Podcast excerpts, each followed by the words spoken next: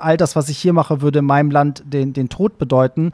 Und das wurde von so vielen Leuten angenommen, weil sie dann zum ersten Mal gemerkt haben, ey, wir machen es ja nicht nur für uns, weil ganz viele sagen ja mal, ach, hier in Deutschland, wir haben doch alles, ne, so, die queeren Leute sind ja schon angekommen, aber wir gehen ja auch für die, die es nicht können. So, und es gibt einfach so viele Perser, die dann auch auf Instagram das sehen und sagen so, ey, ich wünschte, ich wäre so frei wie du oder ich sehe, ich könnte so frei sein wie du. So, und das gibt den Leuten ganz viel, glaube ich. Lesbisch, bi, schwul, trans, whatever. Sputnik Pride. Der Podcast über queere Themen mit Robin.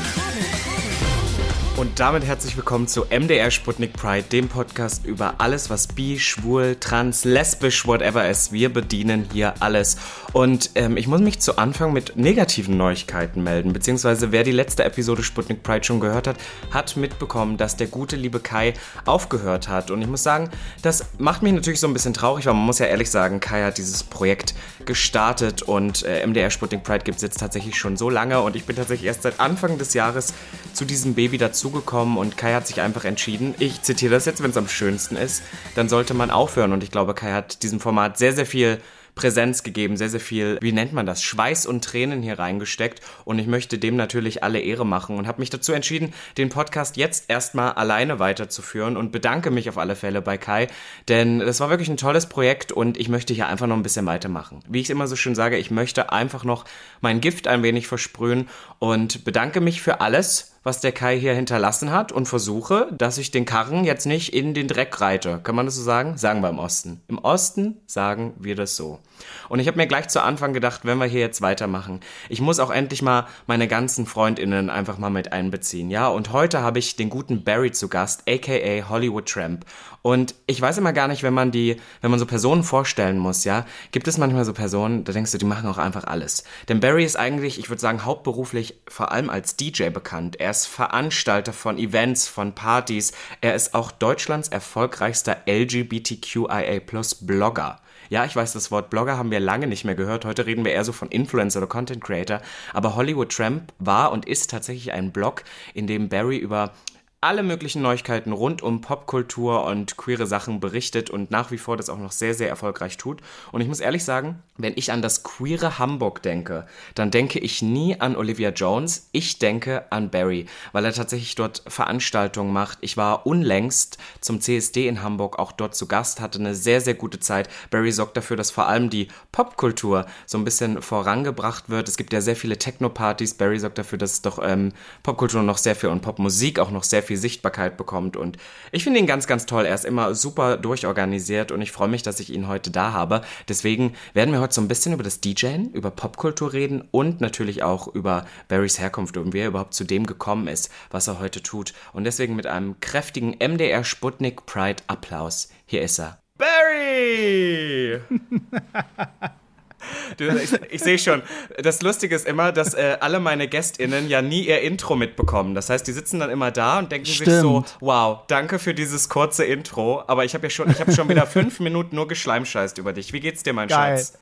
Gut, gut. Mir geht's äh, super. Es ist mega heiß, aber bei dir ja same, auch. Ne? Wir sehen uns ja, ja und äh, wir sehen die Schweißperlen. Ey, ich, ich bin wirklich die ganze Zeit, es ist hier HD 4K Kamera und ich muss sagen, in Berlin ist es gerade über 30 Grad. Du sitzt in Hamburg, was aber viel wichtiger ist, Barry. Du siehst gesund aus. Wir haben uns ja vor kurzem beim CSD in Hamburg getroffen und ähm, ich, muss, ich muss jetzt ein kleines Anekdötchen erzählen. Der gute Barry hat sich wieder maßlos übernommen, hat wieder alles gemacht, war wieder für alles verantwortlich und am Ende des Abends, Samstagnacht, musste Barry um 4 Uhr morgens noch was durchs Mikro durchsagen und es ging nicht mehr, weil die Stimme einfach weg war. Ich merke, die Stimme ist wieder da. Hast du dich erholt? Die ist wieder da, aber ich habe es richtig verschleppt. Ne? Also bin so sauer, weil ich konnte die ganze Zeit auch nicht mehr zum Sport gehen, weil ich bin praktisch krank in diesem CSD. Ich meine, du, du warst ja mit auf dem Truck, du hast abends die Party mitgekriegt, ey, die Stimme wurde ja immer schlimmer, immer schlimmer. Und immer um 4 Uhr ging halt gar nichts mehr. Und da seitdem, also bin ich mehr richtig krank, aber ich habe es halt so richtig verschleppt. Also ich glaube, hätte ich das so auskuriert, wäre ich eine Woche krank gewesen. Jetzt sind es irgendwie schon zweieinhalb Wochen gefühlt. Ei, ei, ei. Aber hast ja, du, ja, aber ich ja. habe das Gefühl, dass Hamburg auch so das Ende dieser ganzen Saison war. Es gibt ja in Deutschland immer die Pride, man sagt immer Pride Month Juni. Ich finde, in Deutschland ist es so Juni und vor allem Juli. Und Hamburg war jetzt Anfang August so das letzte. Merkst du, dass man so ein leichtes Loch fällt nach der CSD-Zeit? voll, voll. Das ist bei mir auch eins zu eins so. Also ich mache ja immer so die Großen mit, ne? Mhm. so wie du auch. Also Berlin, Köln, Hamburg und ich habe auch dieses Jahr noch Leipzig und so mitgemacht. Und Hamburg ist halt immer auch für mich am anstrengendsten, weil das halt meine Heimatstadt ist. Da habe ich halt einen eigenen Truck und mache auch die Abschluss Abschlussparty mit und so. In den anderen Städten habe ich ja den Luxus, dass ich einfach nur gebucht werde und einfach nur ne, hingehe, auflege Voll. und fertig ist. Und deswegen ist Hamburg körperlich einmal schon mal so das Finale, weil es auch am anstrengendsten, aber auch danach ist für mich so dann die, die auch die Open-Air-Saison ist dann durch. Also ich habe jetzt keine Festival-Bookings mehr, keine CSDs mehr und dann, äh, glaube ich, sagt auch der Körper so, okay, jetzt hole ich mir alles zurück, was du seit Mai, Juni, Juli mir nicht gegeben hast. Voll. Ich habe das Gefühl, wir sind, was so Work Ethic angeht, auch relativ ähnlich. Wir sind so, wenn was ist, powern wir auch richtig durch und deswegen ist es für mich zum Beispiel persönlich jetzt gerade so eine total schwierige Zeit, weil man hat immer genug zu tun, ne? Aber gerade so als freiberuflende Person ist halt dieser Mai, Juni, Juli, da ist so viel, du kommst kaum hinterher und dann ist auf einmal so, so, das war's jetzt, Dankeschön für deine Arbeit. Lehn ja. dich und alles so, mach doch mal Urlaub oder sowas. Ich bin die ganze Zeit so, wie? Ja, mache mach ich tatsächlich im September immer, ja? ne? Okay. Deswegen auch so. Ich glaube, ich, ich kann es eigentlich auch auf, auf Mitte August schieben vom Ding her, weil eigentlich ist August so dann das Loch. Ich finde, mit Hamburg endet das so, so ein bisschen. Aber ähm, eigentlich fängt ja dann auch erst die Clubsaison an, ne? Weil als Veranstalter hast du halt im Sommer die Flaute und dann kommt halt die Clubsaison so ab äh, September. Von daher ist es so für mich äh, so eine kleine Ruhephase und dann geht's wieder los. So äh, wahrscheinlich auch für dich, weil ich werde dich dann eh noch mal im Herbst, Winter zu Tode buchen. Ja, unbedingt. Ich liebe das sehr. Ich sag immer, ich muss jetzt hier noch mal schleimen. Äh, ich, wir sind ja irgendwie, haben wir mal zueinander gefunden. Ich kann dir das gar nicht mehr genau sagen. Ich glaube über Social Media und dann zum Thema Podcast, oder? Haben wir mit Podcast angefangen, uns kennenzulernen? Nee, ich glaube, kam das nicht durch die Prince Charming Reviews? war das vielleicht, äh, ich weiß, weil ich habe ja auf YouTube mit einem Freund die Staffel ja auch mhm. immer kommentiert und ich habe euch ja immer alle markiert so. Aber ne? wir kannten uns und, schon äh, vorher. Ich, ja, du hast, du hast mir mal erzählt, dass du mich vorher schon mal beim Auflegen irgendwie mal äh, in Berlin öfter gesehen hattest. Also du wusstest, wer ich bin und ich kannte dich halt über den Podcast und so ein bisschen, ne? ich wusste so, du bist in der queeren Szene unterwegs und so. Aber kennst du das? Also ich bin so schlecht darin zu sagen, wann ich Leute kennengelernt habe. Das ist voll strange. Ich habe nie diesen einen Moment irgendwie. Ja, also ich, ich habe das schon. Ich habe so mega krasses Langzeitgedächtnis und ich kann mich noch einmal dran erinnern, dass ich, da war ich noch, ach, da war ich noch ganz jung, da war ich irgendwie so 19 und ich war in Berlin auf einer Party und ich hatte hatte FreundInnen, die mit dir, glaube ich, gut waren und immer, du hast auch so eine Crowd an Personen, die immer zu deinen Veranstaltungen kommen oder dahin, wo du gebucht bist, einfach weil du die schon Jahre kennst. Man darf ja nicht vergessen, du legst ja wirklich schon ewig auf. Also äh, seitdem ich in Clubs gehe, weiß ich, legst du auf. Wie lange ist das jetzt? Hau mal raus. Ey, glaubst du mir, dass ich mit 17 schon im Club stand und aufgelegt habe und durch die Hintertür rein musste, weil ich halt keine 18 war und ich durfte auch nur bis 12 spielen, weil ich halt keine 18 war, musste halt also hab da halt nur das Opening gemacht noch was. Also seit ich denken kann, habe ich das eigentlich direkt professionell gemacht irgendwie. Aber wie kamst du und, denn dazu? Ist das ist das so ist das so was hippes, wo man dann so sagt so mit 16, 17, oh, ich leg jetzt auf? Nee, das war, ich weiß nicht, woher das kam, aber es war von klein auf so, ich war irgendwann mit elf zu meinen Eltern gesagt, ich brauche zwei Geräte, womit ich Musik abspielen kann und ein Gerät, womit ich das mischen kann. Und meine Eltern hatten halt gar keinen Plan und wir sind damals zum Mediamarkt gefahren und mein Vater sagt genau das zu dem Verkäufer und ich habe dem Verkäufer genau das erklärt. Er so, äh, ja, du brauchst eigentlich zwei Plattenspieler und ein Mischpult. Und so habe ich halt jedes Jahr zu Weihnachten, Geburtstag immer irgendwas gewünscht und hat dann immer mein Equipment zusammen. Hab wirklich dann so mit 13 schon angefangen, irgendwie aufzulegen für mich in meinem Zimmer. Ich war richtig so ein Nerd. Also das war auch nicht sexy und nicht cool. Aber ich muss jetzt gerade so überlegen, ich möchte jetzt kein Age-Shamer sein, aber das ist ja schon ein bisschen länger her, wenn du gerade sagst, zwei CD-Spiele. Ich lege ja nun auch auf, aber bei mir ist das, man hat einen Laptop, man spielt Play, zieht drüber und dann, naja, du ja. weißt ja, wie es läuft. Es gibt ja heute sehr viele ähm, technische Sachen, die einem das echt erleichtern. Aber du hast halt wirklich noch so mit Platten, mit CD-Spielern oder was weiß ich aufgelegt? Ja, das, du hast früher halt immer mit, mit äh, Schallplatten, CDs, du hast ja mal alles mitgeschleppt. Also das, das hört aber auch schon auf, als ich anfing. Ne? So, und dann gab es ja immer diese Systeme, wo du sozusagen zwei Fake-Platten auf den Plattenspielern hast, aber deinen Laptop angeschlossen hast und alles, ne, was du da hantiert hast, kam letztendlich von der MP3. Aber wenn du deine Platte zurückgespult hast, hat die das halt so auch gemacht, so als wäre es halt eine echte, ne? So. Und dann wurde das ja alles digitalisiert. Dann kamen ja die Controller, ja. die wir halt kennen ja, seit ja. Jahren, ne? So, also ich habe das, das Ende davon noch so mitbekommen. So. Aber guck mal, ich bin jetzt, ich bin ja 38 und habe ja mit 18 angefangen. Also sind es jetzt schon 20 Jahre, Krass. ey. Überleg du hast, mal. Du hast die goldenen 2000er hast du miterlebt. Ja, ja. Aber wie, wie, kam, wie kam das dann dazu? Okay, also du hast dann so in deinem Zimmer, hast du so ein bisschen auf, und wie kam das dann dazu in deine ersten Clubs? Waren das schon so Gay-Clubs oder waren das erstmal so Hetenschuppen? Nee, Ich habe mich ja erst mit 24 geoutet. Das heißt, ich habe sechs Jahre so erstmal so Heteroschuppen aufgelegt, weil es war so, so wie die Zufälle halt sind. Ne? Von einer Klassenkameradin, der Bruder hat äh, irgendwie hier auf der großen Freiheit in Hamburg immer Events gemacht, habe ich jeden Freitag da aufgelegt. Das ist aber auch die beste Schule, weil du musst einfach jedes Wochenende auflegen, dann lernst du die Leute zu lesen. Das ist ja so, merkst du ja selber. Voll. Ich sag ja auch immer zu dir, weil du sagst so, oh Barry, ich kann nicht so krasse Übergänge machen. Und ich sag ja immer zu dir, Robin, die Playlist ist entscheidend. Du musst die Leute lesen und die richtigen Songs spielen. Dann ist das egal. Hallo Barry, so. sag das jetzt nicht. Ich habe auch einiges dazu gelernt. Ich kann jetzt sogar Loops, ja. Also ich bin jetzt ganz Juhu. vorne mit dabei.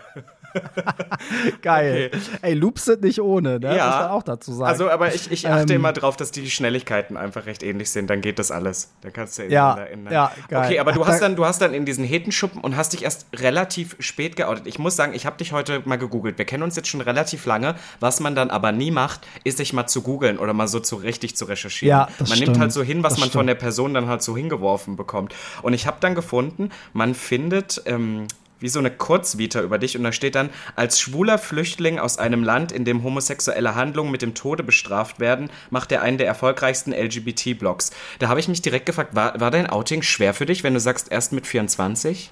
Also ich habe es mir selber schwer gemacht, ne? Okay. Das war so das Entscheidende. Also letztendlich waren meine Eltern total entspannt. Die kommen ja aus dem Iran und das ist ja im Iran so, dass bis heute die Todesstrafe halt herrscht. Also wenn du da eine sexuelle Handlung, also eine homosexuelle Handlung vornimmst, dann wirst du halt öffentlich auch gehängt in der Krass. Innenstadt. Das wird dann so richtig, ne, als, als einfach auch um die Leute einzuschüchtern, ne? um zu zeigen, so, ey, guck mal, der ist schwul und das passiert mit dir, wenn du das machst. So, und so sind halt meine Eltern aufgewachsen und für die war halt das Thema komplett negativ behaftet. Deswegen dachte ich halt so, okay, wie man halt so denkt denkt, ne? so Leute aus dem südlichen Raum. Und äh, meine Eltern sind nicht Muslim, aber es ist ja schon ein sehr muslimisch geprägtes mhm. Land. Ne? So, ey, so um Gottes Willen, wenn ich mich oute, dann ist die Hölle los und so. Und am Ende war es genau umgekehrt. Also meine Eltern haben total entspannt äh, reagiert. Die waren erstmal so ein bisschen verwirrt, weil es war ja ein spätes Outing, weißt du, und ich glaube, wenn man, ich hatte auch vorher eine Freundin und ich glaube, wenn man das so vorlebt, dann hinterfragen die das auch nicht. Es wäre was anderes, wenn ich nie ein Mädchen mit nach Hause genommen hätte und ne, so von Anfang an schon vielleicht irgendwie so Anzeichen gezeigt hätte oder so. Aber das war halt nicht der Fall. Deswegen waren die erstmal verwirrt und haben sich so ein bisschen selbst hinterfragt, von so, so, warum haben wir das nicht gemerkt? Warum haben wir ihn nicht aufgeklärt? Aber jetzt mittlerweile ist so, also als wir auf dem Truck waren, sind die ja unten mitgelaufen. Mhm. So, ne? Also so ist das mittlerweile. Und äh, die haben sich selber da so ein bisschen reingearbeitet auch. Und ich glaube, das ist halt wichtig, ne? weil man outet sich ja und packt so einen riesen Beutel auf den Tisch und dann sind ganz oft die Leute so, okay, deal mal damit. Aber es war so, ich habe die eingeführt in meine Welt und die haben sich aber selber auch parallel schlau gemacht. Und das hat, äh, das war halt das Beste, was passieren konnte. Aber man muss ja auch sagen, also ich finde, äh, äh, heute, warum, warum ich dich auch eingeladen habe, ist immer, dass ich super viel so Popkultur und Queerness gerne in einen Topf stecke. Und ich finde, das trifft bei dir ja auch zu, weil du bist ja ich würde sagen, sogar vor mir noch die Popkulturmaus. Also du weißt ja alles, du hast ja auch immer noch deinen Blog Hollywood Tramp und man muss ja sagen, wenn ich an queeres Hamburg denke oder allgemein an Hamburg denke, bist du immer meine erste Adresse. Ich weiß, viele Zuhörende da draußen werden jetzt geschockt sein, weil die sich denken, Olivia Jones, Olivia Jones. Aber ich finde, Olivia Jones hat mit queeren Personen eigentlich kaum was zu tun. Olivia Jones, die hat so, vieles, was die macht, ist so für, für die heterosexuelle Zielgruppe. Aber du machst ja wirklich sehr, sehr viel in deinem Schaffen für die Community. Aber ich würde jetzt mal behaupten, wenn du sagst, du hast dich mit 24 geoutet, du hast vorher auch eher in heterosexuell geprägten Schuppen aufgelegt. Da hat man sich ja wahrscheinlich auch erst reingefunden, oder? Ja, voll. Und ich muss sagen, also, um nochmal auf Olivia zu, zurückzukommen, die hat das ja für eine ganz andere Generation mhm. auf eine ganz andere Art und Weise gemacht. Ne? Die hat sich da ja auch hingestellt, als es halt eben nicht cool war, eine Drag Queen zu buchen für eine Kampagne Voll. oder so. Ne? So, deswegen hat sie, finde ich, eine ganz andere Arbeit geleistet. Und bei mir ist eher so, wie du sagst, also ich, ich bediene eher so meine Bubble. Ne? Ich bin dann so in meiner queeren Bubble und, und bediene die. Und es ist immer so, ich sage immer aus der Szene für die Szene, weil ich lebe das ja mit. Also ich bin nicht nur Veranstalter, sondern ich bin ja auch der, der feiern geht. Ne? Ich bin auch der, der deinen Podcast hört. Also ne, ich bin selber auch Konsument und so. Und ähm, ich glaube, das ist so ein bisschen der Unterschied. Aber ja, ich musste mich, klar, ich habe mich bei den Heteros, also da konnte ich mich gar nicht reinfinden, weil da immer dieser Clash war, weil ich auch musikalisch gemerkt habe, so, ey, ich bin einfach mega queer und irgendwie kann ich hier nicht alles spielen, was ich will. Und dann habe ich mich ja geoutet und dann fing ich an, in queeren Clubs aufzulegen und das war dann so, oh Gott, plötzlich konntest du so Monrose spielen. Ja, so, oh mein Gott. So, alles, was bei den Heteros nicht ging und ich dachte so, ja, das ist es. So. Deswegen, da habe ich mich dann so richtig gefunden. Aber das finde ich so lustig, weil du gerade sagst, Monrose spielen. Ich habe jetzt ab und zu dann auch schon auf so Events oder sowas aufgelegt, die dann nicht nur so rein queer sind. Ich finde diese ganzen 2000er No Angels, Monrose, äh, Janet Biedermann, ich finde, ja. das funktioniert bei den Heten sogar noch besser.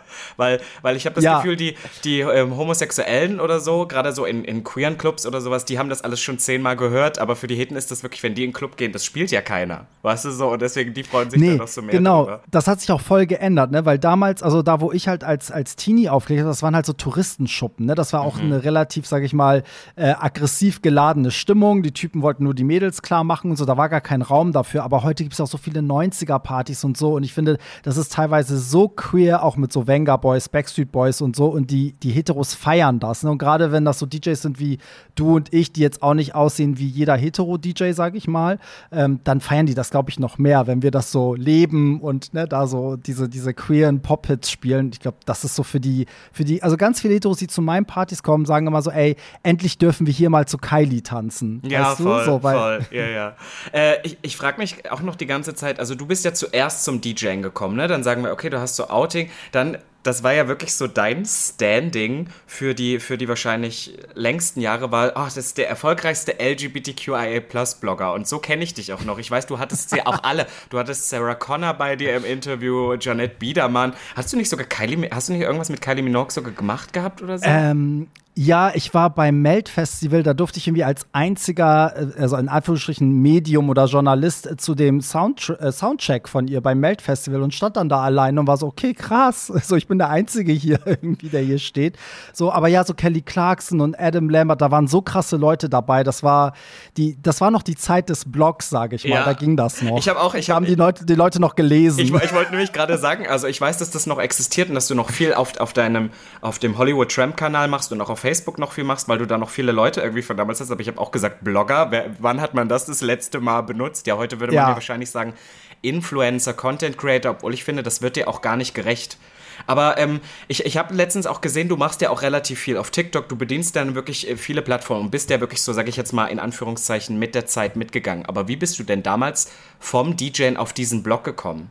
Das kam eigentlich durchs DJing, weil immer alle meinten so, ey, hier in Hamburg kennt dich jeder, mach mal was, irgendwie mach doch mal hier einen eigenen Club auf oder eine eigene Bar, mhm. was die mhm. Leute sich halt so vorstellen, machst du mal eben, ne? Ja, ja, so. eben also. Und dann habe ich einfach einen Musikblog gemacht und ganz schnell wurde, war ich so, okay, aber Musik reicht mir nicht. Ich glaube, äh, ich will auch noch mehr irgendwie erzählen. Und dann war es am Anfang auch sehr kritisch. Es waren ja ellenlange kritische Artikel, die auch teilweise von ganz großen Medien irgendwie zitiert oder übernommen wurden und so. Das lief halt echt richtig, richtig gut. Und immer kam es halt, ne, so wie sich halt alles entwickelt, immer hast du gemerkt, gemerkt, die Leute lesen weniger, die wollen mehr Visuelles und so. Und so hat sich das halt mitentwickelt. Und man muss dazu sagen, du verdienst halt kein Geld damit. Ne? Also mhm. dieses, diese ganzen Interviews schön und gut. Das war natürlich auch für mich als Fan einfach geil, die Leute zu treffen. Aber irgendwann ist halt so, ey, da geht so viel Arbeit rein und am Ende kommt nichts raus. Und ich mach's halt nicht für die Likes, weißt du so. Und dann ist halt irgendwann so, okay, da musst du mal überlegen, was du machst. Ne? So, und da kannst du halt nicht immer die neuesten Alben reviewen und den ganzen Tag an einem Artikel sitzen, für den nur, also ne, auf den alle klicken, aber der dir keiner bezahlt, so unterm Strich. So, und so hat sich das alles so ein bisschen gewandelt, aber ich bin ganz happy damit. Also ich mache ja noch so meine Artikel ab und zu und dann sind es halt auch die richtigen und ich, ich nehme nicht mehr alles mit. Aber ja, man geht halt mit der Zeit, ne? So auch auf TikTok, so lebe ich das dann so weiter, indem ich dann halt ganz viel über Popkultur rede und äh, übers Auflegen und so.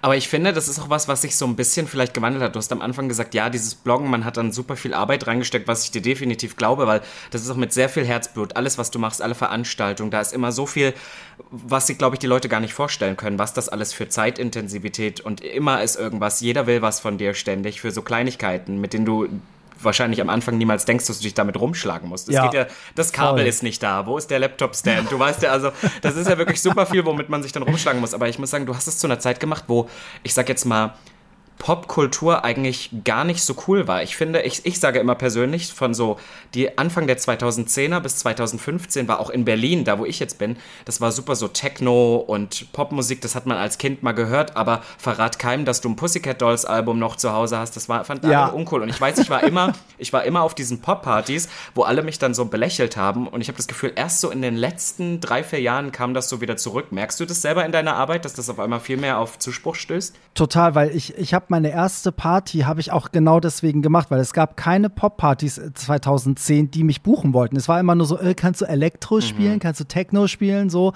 Und ich war so, okay, da mache ich jetzt meine eigene. Und so ist halt die Pop the Floor entstanden und so bin ich in diesen ganzen Veranstalter-Ding reingerutscht. Und ich muss sagen, Popmusik war immer wieder out und dann wieder ein bisschen in, dann wieder out und so.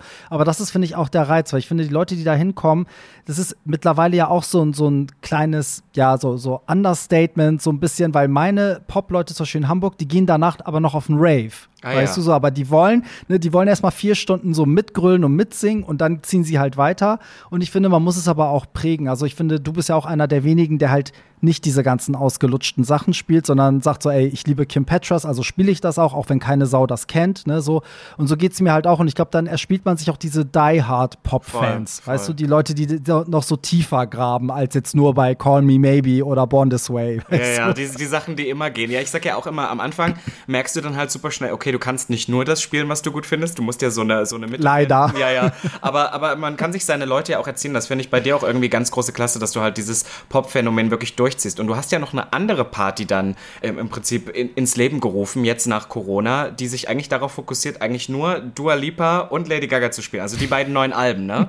Also einmal Future Nostalgia und ähm, also, Chromatica. Äh, Chromatica, genau. Das war eigentlich so eine Schnapsidee. Ich fand einfach, dass diese beiden Alben so für die Pandemiezeit standen, weil das waren so die zwei Major-Alben, wo alle meinten, so scheiße, die Clubs sind zu, warum läuft das nicht im Club? Jetzt können die die Tourneen nicht spielen. Das wäre so eine krasse Ära geworden. Und als dann die Clubs wieder aufgemacht haben, habe ich dann gesagt, ich will einmal diese Party machen, wo ne, Lady Gaga meets Dua Lipa, aber das wird wahrscheinlich so ein kleines Nischending. Das ist wieder nur so mein spezielles Interesse. Da werden wahrscheinlich nur so 150 Leute kommen. Und das ist so durch die Decke gegangen, dass daraus jetzt echt so ein Konzept geworden ist. Eigentlich immer Gaga meets irgendjemanden. Also ich mache jetzt auch irgendwie The Chromatica Renaissance Ball in Berlin, also ne, wo Gaga auf Beyoncé trifft und so. Das hat sich immer weiterentwickelt und die Leute denken, das ist ausgelutscht, also manche, aber es ist tatsächlich so. Also Köln ist schon wieder fast ausverkauft, der meist schon wieder in Berlin, dann ist schon wieder das nächste Date in Köln, weißt du. Also irgendwie ist dieses Partykonzept, die Leute drehen durch und es läuft nicht nur natürlich die beiden, aber es ist halt vom Konzept her, das sind die zwei Säulen und natürlich läuft auch ganz viel andere Popmusik drumherum. Und da sind halt diese Die Hard Fans, die kennen halt auch Charlie XCX ja, ja. und weißt du so. Ja, ne, ich, ja. ich habe das Gefühl, also wie gesagt, auch in Berlin. Ich habe ja wirklich auch mit 16 angefangen feiern zu gehen. Das war so 2013, 2014 in Berlin mhm. und dann wirklich so meine Hardcore-Feierzeit war wirklich so 2014 bis 2019, sage ich jetzt mal. Und ich habe halt mitbekommen, dass diese ganzen Pop-Partys in Berlin dann auch nach und nach untergegangen sind. Also wir hatten was sonntags, das war immer GMF, das war mal ja. die Party am Sonntag. Da sind alle in Berlin nach dem Berghain sind noch ins GMF, weil Popmusik wollte man trotzdem noch. Und, ja. und es gab auch zig, zahlreiche andere Partys, die sich dann versucht haben zu etablieren. Das hat niemals geklappt. Und deswegen finde ich das so bemerkenswert, dass du das ja auch schaffst, obwohl man ja weiß, ah, in der queeren Community im Partyleben in Deutschland, da ist A, gar nicht mal so viel Geld zu holen. Und es ist auch nee. immer was, was auf wackeligen Füßen steht, wie trendy das halt gerade ist, oder? Machst du dir da nicht manchmal Sorgen, dass du manchmal so denkst, oh Gott, ist das vielleicht ein Konzept, was ich nächstes Jahr komplett überdenken muss? Total, so geht es ja die ganze Zeit, weil sich das alles auch so schnell entwickelt, dass man selber gar nicht das macht, was man vorhat. Also ich hatte gar nicht vor, so lange dieses Chromatica-Ding zu machen. Und ich hatte aber auch nie gedacht, dass es auf einmal dann Lady Gaga mit Beyoncé sein wird. Mhm. So ich dachte, okay, irgendwann sind diese Alben totgespielt, dann ist vorbei, aber die Leute wollen es halt weiterhin. Aber was ist dann nächstes Jahr? Also wenn ich jetzt einen Termin für nächstes Jahr machen würde, würde ich sagen, ey, im Leben werden wir doch nächsten Sommer nicht nochmal Chromatica meets Future Nostalgia feiern. Aber wer weiß, vielleicht stehen wir auch dann schon wieder da, weißt du? So. Ich meine, auf der also anderen Seite gibt es so Pop-Songs, die es seit 15 Jahren auf jede Party schaffen, die Leute rasten immer noch aus. Warum nicht, oder? Eben, so. Und das Konzept ist ja auch relativ offen. Also, wie gesagt, es läuft ja nicht nur diese zwei Künstler, sondern es ist eigentlich letztendlich auch eine richtig geile Pop-Party. Aber irgendwie hat so den Nerv getroffen. Aber es ist halt wirklich, wie du sagst, du weißt es halt nicht. Ne? Also, ich weiß auch, also du weißt nie, wenn du was in einer anderen Stadt machst, kommen die Leute, kennen die dich, können die das überhaupt verbinden? Weil jemand, der meinen Podcast hört, weiß nicht zwingend, welche Party jetzt von mir ist, weißt du, und umgekehrt. Also, das ist halt schon sehr risikoreich, aber ich glaube, also auch nichts gegen Techno. Ich meine, die Leute lieben es und ich finde es halt auch geil, aber ich finde es cool, dass es gerade so parallel läuft. Also, es gibt irgendwie so diese Pop-Säule, die halt voll gefeiert wird, aber auch so Raven ist halt irgendwie cool und ich glaube, das, das, das befruchtet sich so ein bisschen, habe ich das Gefühl. Aber wir sind ja nun beide jetzt irgendwie in einer Branche unterwegs, die sehr vielfältig ist. Ne? Ich habe auch schon gesagt, du machst ja auch äh, das Vielfältigste und du hast ja am Anfang schon gesagt, es gibt halt so Sachen, die macht man aus Herzblut, aber merkt dann auch nach einer Weile, boah, das ist wahnsinnig viel Arbeit für eigentlich gar nicht so viel Geld. Und ich, das, das ist jetzt eine kritische Frage, die ich dir stelle. Ich sag immer, ich mache das auch gern, weil ich bin halt so ein Kind aus der queeren Community. Ich habe mit 16 angefangen, queer feiern zu gehen, fand es immer total toll und lebe heute mit dem DJen hier und da und immer noch im Nachtleben aktiv zu sein, was aus, was ich damals so gerne gemacht hätte. Weißt du, also wo der 16-jährige Robin jetzt sagen würde, boah, wie cool bist du denn? Ich merke aber zum Beispiel super oft, wenn wir über Gehälter reden oder wenn wir wirklich über Budgets reden, ist da eigentlich wirklich nicht viel zu holen. Deswegen frage ich dich immer manchmal, was, warum glaubst du, ist das so wichtig für dich, dass du das noch machst? Weil ich kann mir nicht vorstellen, dass das, also du machst das ja definitiv nicht fürs Geld bei der ganzen Arbeit, die du da reinsteckst. Nee, ich sage immer, entweder, entweder stimmt das Geld oder es macht dich bekannter oder es macht wahnsinnig Spaß. Mhm. Also eine dieser Säulen Voll. muss immer dabei ja, ja. sein, ne? So, da, da kannst du es rechtfertigen und so. Aber es ist halt, also klar, die Events, damit verdient man halt schon Geld, ne? So, aber da steckt man auch wahnsinnig also viel Arbeit rein. Also wenn du die Stunden darunter zählst, äh, hast du wahrscheinlich mit einem normalen Job mehr verdient, da hast du recht. Aber letztendlich ist es so, ich mache so, wie du das gerade beschrieben hast, ich, alles, was ich jetzt mache, ne, habe ich eigentlich als Kind schon gemacht. Das ist so witzig, dass Leute, die mich von klein auf kennen, eigentlich auch immer sagen, ey Barry, du hast schon als Kind so mit uns uns so Radio gespielt, wo du der Moderator warst und jetzt hast du halt einen Podcast, weißt du ja, so. Ja, du hast ja. als Kind irgendwie immer so Zeitungen gebastelt, jetzt hast du halt einen Blog, weißt du so. Du hast als Kind schon immer aufgelegt und irgendwie hattest eine kleine Disco in deinem Zimmer, jetzt bist du halt Veranstalter. Und ich glaube, das kann man nicht stoppen, oder? Also ich glaube, das kennst du auch. Also selbst wenn wenn es morgen gar kein Geld mehr für deine Gigs geben würde, würde ich trotzdem damit wetten, dass wir dich hier und da trotzdem nochmal auflegen ja. sehen, weil man kann nicht aufhören, oder? Also naja, ich sag allgemein immer, ich darf das immer nicht sagen, mein Manager verteufelt mich immer dafür, wenn ich das sage, weil du. Äh, ich mache alles umsonst. Nee, nee, weil ich immer sage, ich, ich sage immer, ich mach's nicht fürs Geld. Also wenn ich es ja. fürs Geld machen würde, würde man viele Sachen von dem, die man tut, äh, nicht machen. Ich sage immer, ich mache es A, weil ich wahnsinnig aufmerksamkeitsgeil bin. Das ist so, wie du sagst, die mhm. drei Säulen. Oder man macht es halt wirklich, weil es irgendwie so eine Passion als, als Kind war. Aber was glaubst du? Ich glaube, wenn jetzt zum Beispiel, wir haben bei Sputnik Pride auch eine sehr große heterosexuelle Audience, ne? Und ich denke immer, dass die sich gar nicht so bewusst sind, warum denn das Nachtleben und queere Clubs für uns so wichtig sind. Was würdest du sagen, ist, ist so wichtig, dass wir das weiterführen? Ich glaube, das wissen teilweise die queeren Leute auch nicht. Also nicht bewusst, ne? So, man muss es denen immer wieder bewusst machen. Also das, was, was ich halt immer so an Resonanz zurückkriege, das ist auch immer so das, woran ich merke, wie, wie wichtig das ist. Nämlich, dass die Leute, das zählt auch für Heteros, sie kommen halt in so eine Space, wo die absolut sein können, wer sie sind, weißt du, wo sie nicht gejudged werden und wo sie auch keine Angst haben müssen. Und das ist, das geht aber auch Heterosexuellen so, weil oft auch heterosexuelle Männer gerade Angst haben, dass wenn halt eben ein Kylie Minogue-Song kommt und sie ihr Shirt ausziehen und der aber abgehen, weil sie den Song lieben, andere sie labeln und sagen so, oh Gott, du bist aber schwul. Ja, weißt ja, du so? Und total. da haben sie es halt eben nicht, weißt du so.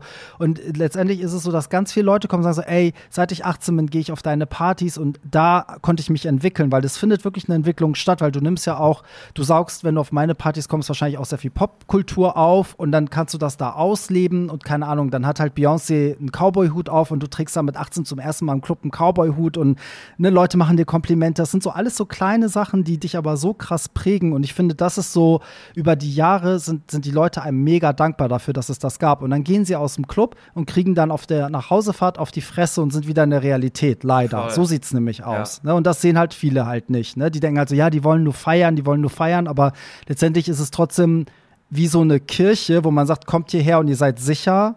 So, und was da draußen passiert, blenden wir hier aus, aber da draußen ist es halt nicht so schön wie hier drin. Also da ist halt die, die Realität.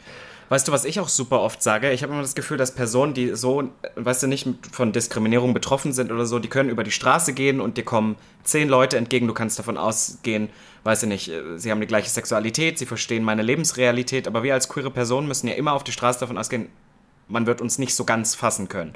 Und ich finde, in dem Moment, ja. wo du so ein queeres Etablissement betrittst, und ich finde gerade in diesen Pop- Clubs, diese Pop-Partys, gerade auch deine Partys, sind nochmal ganz speziell, weil da halt wirklich Leute sind, die da nicht durch Zufall reinrutschen, sondern wirklich Leute, die sich bewusst das ausgesucht haben, dahin zu gehen. Und ich glaube, warum diese Popmusik auch so angenommen wird und auch so ein bisschen das, was wir jetzt zum Beispiel spielen, also jetzt nicht nur Lady Gaga, sondern du hast das Beispiel vorhin gebracht, wenn ich jetzt einen Kim Petras Song spiele, dann stehen zum Beispiel auf deiner Party super viele Leute, die queer sind, die wissen, okay, Jetzt gehen hier gerade neben mir drei Leute ab. A, das sind also auch welche, die sich mit queerer Popkultur beschäftigen, weil Kim Petras kennt man im Mainstream in Deutschland einfach nicht. Das ist so. Entweder du hast nee. damals die Stern-TV-Dokus gesehen, weil sie die erste ähm, Transsexuelle war, die sich halt, äh, die sich Stimmt, die angleichende ja. OP vor der Pubertät hatte. Dadurch kannte man die in Deutschland. Oder du bist halt queer und, und verfolgst halt, was sie in Amerika macht und so. Und ich glaube, dieser Zusammenhalt, wo du dann auf einmal merkst, oh Gott, wir müssen gar nicht uns miteinander unterhalten, aber nur während wir hier feiern, merken wir gerade, dass wir super viel gemeinsam haben. Ich glaube, das ist manchmal so eine Energie,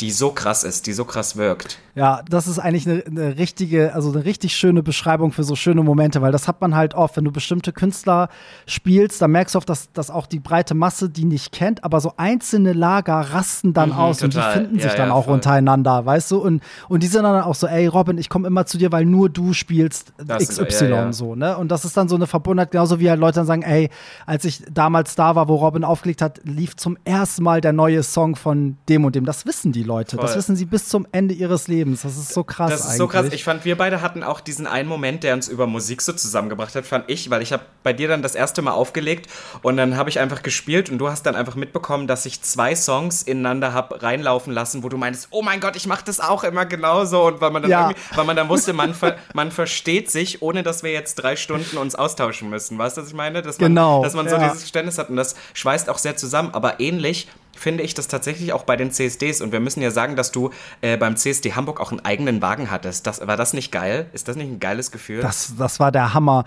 Ja, das war absolut geil, weil das ist so, ich finde, das ist so für mich im Begriff von, von Sichtbarkeit, aber auch, dass man halt so die Community mit auf dem Wagen hat und gemeinsam fährt. Das hat irgendwie so viel Symbolik für mich, weil ganz viele fragen sich ja immer so, warum machst du das? Weil du verdienst mit dem Truck nichts. Voll. Also die Tickets waren ja auch echt teuer. Die Leute haben irgendwie knapp 90 Euro bezahlt. Das ist halt anders nicht zu finanzieren, aber dann denke ich mir so, ey, die Leute wollen für 90 Euro da mitfahren und sie wollen irgendwie ne, auch eine, eine Botschaft haben und hatten auch ganz fett die Botschaft auf den CSD-Wagen gedruckt, ne, Vielfalt statt Gewalt. Das fand ich war ein richtig schönes Thema vom CSD dieses Jahr, weil einfach die Gewaltverbrechen halt zunehmen ne, gegenüber queeren Personen.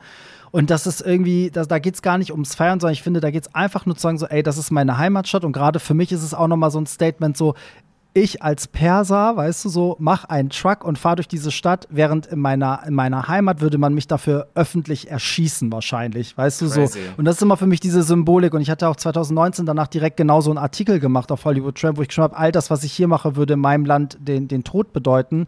Und das wurde von so vielen Leuten angenommen, weil sie dann zum ersten Mal gemerkt haben, ey, wir machen es ja nicht nur für uns, weil ganz viele sagen ja immer, ach, hier in Deutschland, wir haben doch alles, ne, so. Die queeren Leute sind ja schon angekommen, aber wir gehen ja auch für die, die es nicht können. So, und es gibt einfach so viele Perser, die dann auch auf Instagram das sehen und sagen so, ey, ich wünschte, ich wäre so frei wie du oder ich sehe, ich könnte so frei sein wie du. So, und das gibt den Leuten ganz viel, glaube ich. Ja, mega wichtig. Wie gesagt, ich finde deine Arbeit mega, mega wichtig. Aber weißt du, was ich dich zum Abschluss noch einmal fragen wollte? Das ist, ich habe, ich wohne jetzt knapp sieben Jahre in Berlin. Ich habe immer mal überlegt, boah, was wäre denn noch eine andere Stadt für mich? Ne? Ich habe mal eine Zeit lang in New York gelebt, das war nicht so was von der Mentalität für mich. Dann hatte ich mal überlegt, Köln. Oh Gott, das Hamburg. wusste ich gar nicht. Doch, ich habe mal, hab mal einen Austausch, ich habe mal ein Austauschsemester gemacht und habe dann gemerkt, ich bin viel zu deutsch für Amerika. Aber dann habe ich immer mal überlegt, Köln oder Hamburg. Und äh, war eine Zeit lang mal so auf Hamburg festgelegt. Wie gesagt, ich habe vorhin gesagt, wenn ich an queeres Hamburg denke, denke ich eigentlich nur an dich. Einfache Frage, wie queer ist Hamburg? Oh Gott, gar, also ich muss leider sagen, die werden mich jetzt lynchen, ne? aber es ist nicht so queer wie Berlin und Köln. Also Hamburg hängt da noch so ein bisschen hinterher, ist aber ja auch, Hamburg ist einfach kleiner. Das merkst du auch an der Größe der Partys. Also so eine Samstagsparty in Hamburg hat dann so eine queere Samstagsparty, hat dann so 800, 900 Gäste, wenn du nur die Schwulen nimmst. In Berlin, da war das GMF schon am Sonntag voll mit mhm. 1400 oder so. Ne? Also es sind andere Dimensionen. Wir haben auch nicht ganz so viele Touristen, so deswegen ist es oft auch immer die gleichen Gesichter und so. Also Hamburg ist gar nicht so metropolhaft, wie man immer denkt, wenn es um queere, queere Partys gibt. Und wie oft fragen mich Leute, ey, ich bin heute in Hamburg, geht da was? Und ich sage immer so, äh, nein, es geht heute nichts. Äh, nächstes Wochenende geht wieder was. Weißt du, und in ja. Berlin ist so, was kann ich heute alles machen? Dann gibt es so sechs queere Partys und du musst dich auch noch entscheiden irgendwie. Aber, aber, für mich wäre es tatsächlich auch Köln, glaube ich. Also ich liebe Berlin, aber ich könnte in Berlin nicht leben. Das wäre mir einfach zu groß.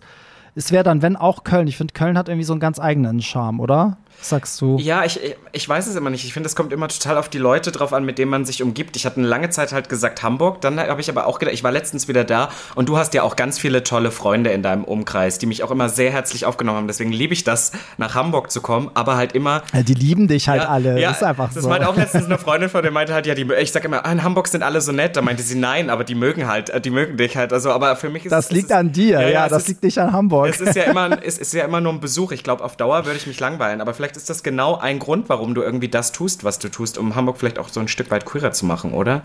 Ja, absolut. Also total, weil ich finde, es gibt ja halt auch gar nicht mehr so viel. Vor allem nach der äh, Pandemie haben viele Veranstalter gar nicht wieder angefangen, ihre queeren Events zu machen. Also eigentlich sind wir wirklich nur zwei Lager, die sich zum Glück gut verstehen. Wir haben auch zusammen diese, diese Abschlussparty gemacht und da geht aber nicht viel. Also es ist auch nicht so weit vorne wie Berlin. Weißt du, also wenn ihr Raves habt, dann kommt das so, keine Ahnung, wenn bei euch ein Berghain aufmacht, kommt das zehn Jahre später, kommt in Hamburg irgendwo ein Berghain so gefühlt. Also nicht ganz, aber ist jetzt Ja, mal übertrieben. Aber man muss aber- sagen, wir hatten den größten Floor hatten wir doch äh, äh, bei der Abschlussveranstaltung Hamburg. Also die Leute nehmen es doch sehr dankend an, oder? Ja, sehr, sehr. Und es gibt, also es ist alles einfach kleiner. Ich glaube, jemand wie du aus Berlin würde sich tatsächlich vielleicht ein bisschen langweilen, weil du es halt alles schon mal größer Mhm. und extremer gesehen hast. So, ähm, also jetzt, wir haben hier ja auch so kleine Raves und Sonntags-Raves und hast du nicht gesehen, aber es ist halt alles nicht in der Dimension wie in Berlin. Also, so, aber klar, die Leute wollen, das hast du auch gesehen, ne? Der Floor, da, da passen 1600 Leute rein, die waren auch drin, wir hatten die ganze Zeit Einlassstopp und Crazy, so, also, ja. Äh, weißt du, was ich mich noch frage? So, pass auf, jetzt hat man so, Olivia Jones hat irgendwie so drei Clubs auf der Reeperbahn oder so. Hast du noch so Ziele mit deinem Wirken, wo du sagst, irgendwann gibt es den Hollywood Tramp dauerhaft auf der Reeperbahn, irgendein, irgendein riesiges Ding, wo jedes Wochenende Party ist, wo, wo du dann irgendwelche Leute, junge Twinks engagierst, die dann halbnackt den ganzen Abend tanzen? Hm, oh, das gefällt mir. Robin, Ich komme, ich biete mich an, ich mach's für die Ja. Hälfte.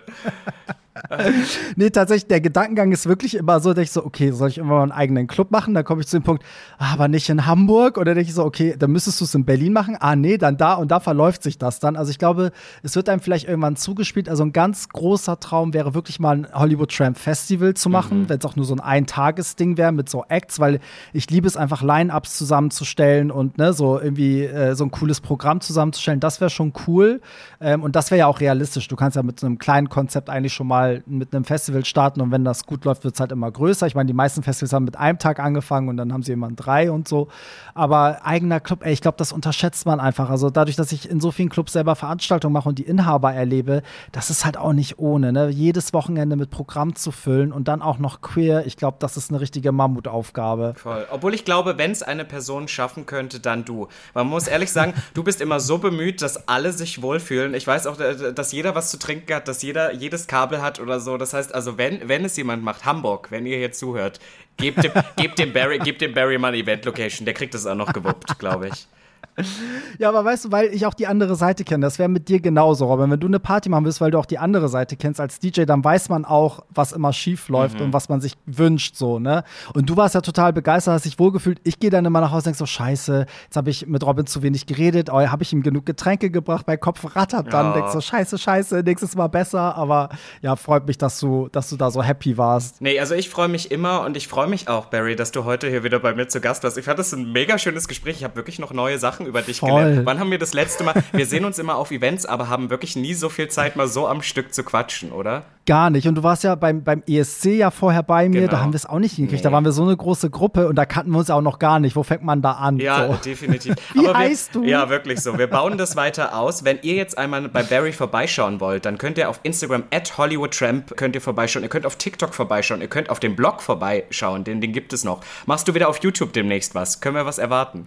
Oh, ich würde gerne, aber ich habe mir gesagt, mach nicht alles, weil du weißt selber, ey, YouTube ist so zeitintensiv. Deswegen YouTube habe ich jetzt zur Seite gelegt. Ich werde aber bald bei einem anderen YouTuber dabei sein, wenn die nächste Staffel Prince Charming Ah, kommt, ja. machen wir zusammen eine Review. Das auf jeden Fall. Aber selber, das schaffe ich einfach Ja, nicht. ja. Das ist so ein Fulltime-Job. Deswegen machen die YouTuber auch immer nur YouTube. Deswegen, Weißt du, die machen ja nichts anderes. Aber siehst du, was, was ich vergessen So. habe? Du machst ja auch noch einen Podcast, den Hollywood Tramp Podcast. Den gibt's ja auch noch. Da war ich Ja. auch schon mal zu Gast. Kann man auch mal vorbeischauen. Ja, Definitiv. genau. Ja, da könnt ihr mal reinhören, weil das ja auch ein queerer Podcast. Und wir machen immer, die Leute schicken anonym via Telonym ihre Geschichten und wir reden halt darüber. Und da sind so geile Sachen dabei, weil es einfach anonym ist. Erzählen die Leute die geilsten Sachen.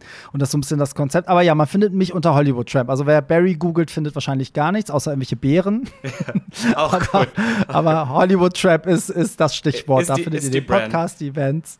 Hammer. Ist die Brand. Hammer. Ich danke dir, dass du da warst. Wenn ihr jetzt noch Anmerkungen habt, schreibt uns auf Instagram. Wir haben es gerade durchgesagt. Sonst auch noch gerne an pride.mdr.de. Wir nehmen aber nur Liebesbriefe. Hass bitte nur konstruktiv. Und dann sehen wir uns hier jetzt in zwei Wochen wieder. Ich, ich mache diesen Podcast ja jetzt alleine. Das heißt, ihr, ihr werdet immer wieder meine Stimme hören. Barry, danke, dass du da warst. Und wir sehen uns ganz bald in Hamburg oder Vielen Berlin. Dank. Machen wir auf jeden Fall. Ciao. Tschö. Sputnik Pride, der Podcast über queere Themen mit Robin. Jeden zweiten Donnerstag neu in deiner Podcast-App.